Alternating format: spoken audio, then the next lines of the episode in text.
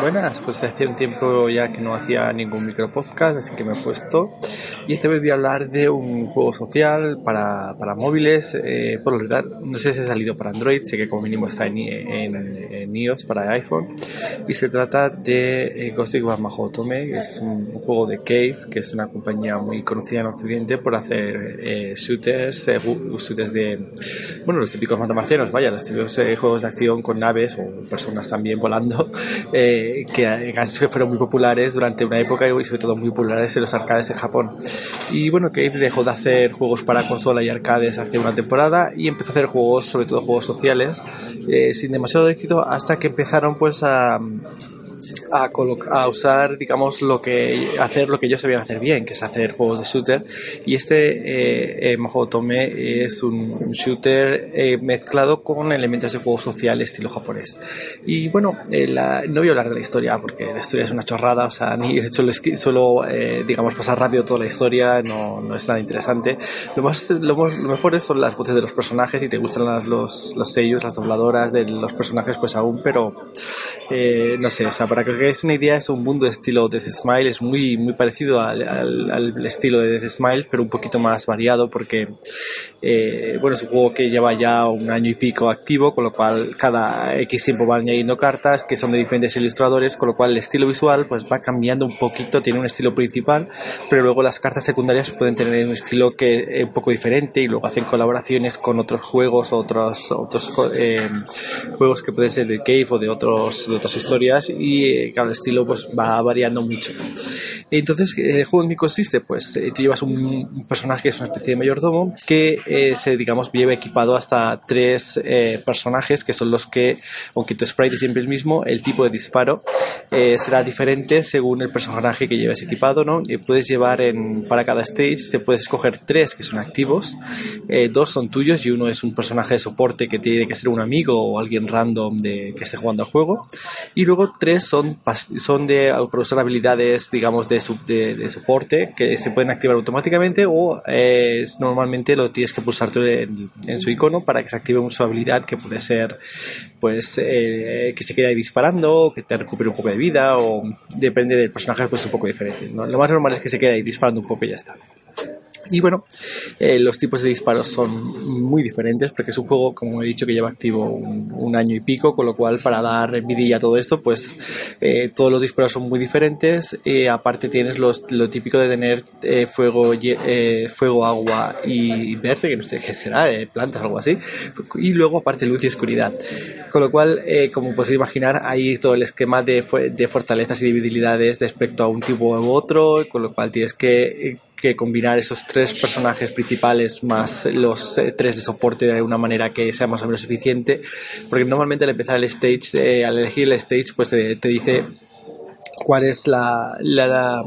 la combinación buena ¿no? de que te, la que vale para pasar, para enfrentarse a ese stage ¿no? que puede ser un solo tipo puede ser dos con lo cual ya tienes que mezclar cartas de dos tipos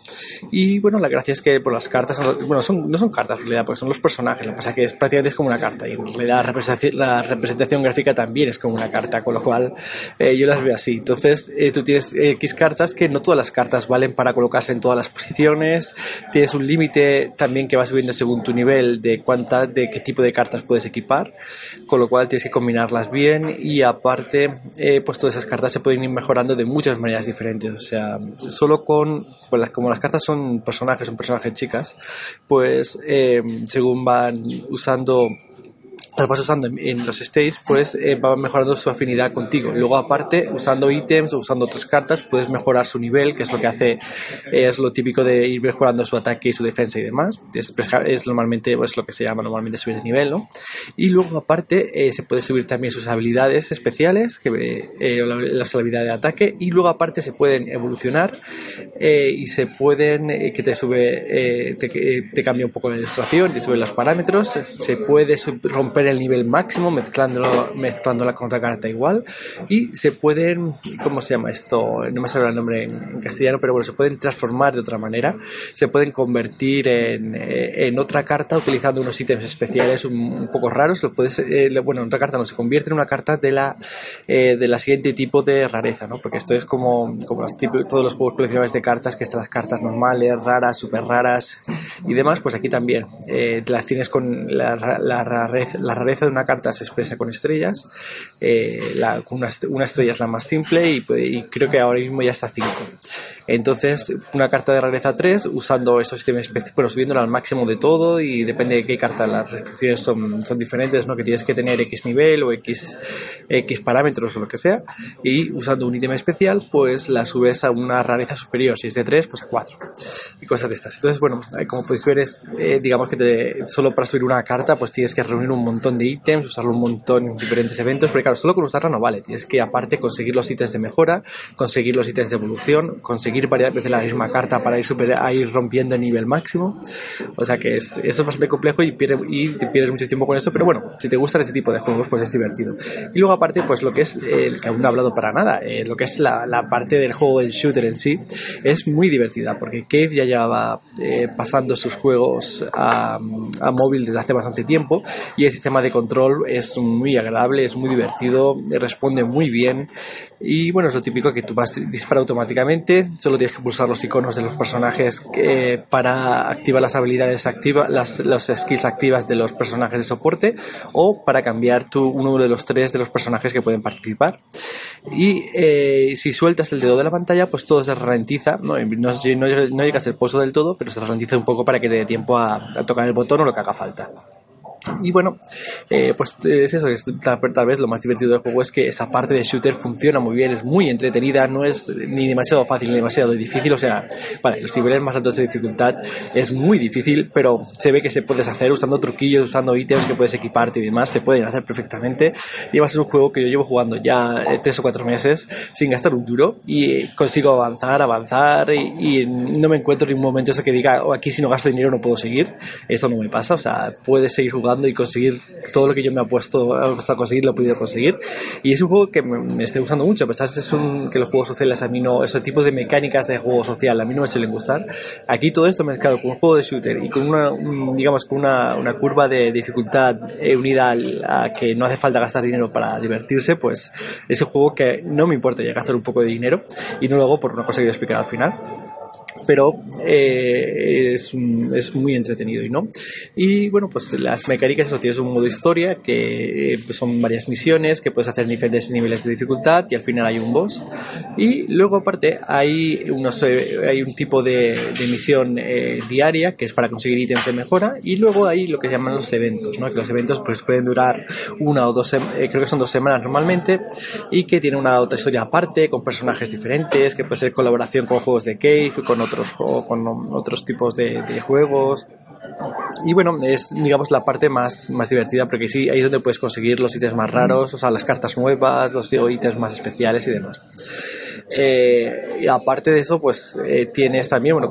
es, eh, como se puede, imaginar, no lo he explicado, pero el tipo de historia es el, chico rodeado de chicas, ¿no? El chico con harén de chicas, con lo cual hay una especie de modo historia que simplemente eh, tienes como un mapa de mejoras, ¿no? Que vas, vas mejorando, vas encontrando, las mejoras son, eh, bueno, no son mejoras así, o sea, tú vas avanzando, te encuentras mejoras para el modo de, shooters y aparte encuentras sitios para salir con las chicas y aparte encuentras, pues, historia con la chica. Entonces, cuando encuentras un trozo de historia, pues tienes como un, una especie de, de diario ¿no? con todas las historias y puedes ver de un tirón a otro. De un, de un tirón las puedes ver cuando, cuando las abres o cuando quieras, ¿no? Como podéis ver, eh, tiene historia, pero es que es un poco chorro. O sea, son prácticamente es un juego más que un juego de historia, es un juego de personajes, ¿no? Que si te gustan los personajes, pues es un juego muy divertido. Y si no, pues eh, seguramente la historia pasarás como yo, que es lo que hago. O sea, cada vez que sale una historia hago skip, skip, skip y ya está. Eh, lo único que merece la pena son las voces de las dobladoras, pero bueno, como también aparecen muchas cuando estás jugando, cuando le, cuando usas sus habilidades o lo hacen daño en el modo shooter y demás, también aparecen, pues con eso te me vale.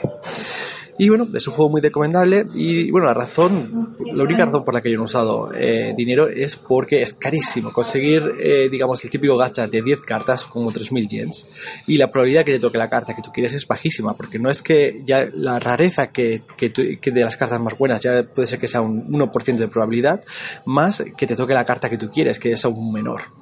Con lo cual, no sé, es un juego muy recomendable. No sé si está disponible en el App Store eh, en España o en América, pero es un juego que si lo encontráis es muy recomendable, es muy divertido, lo puedes jugar aún sin conocer el idioma, así que os lo recomiendo.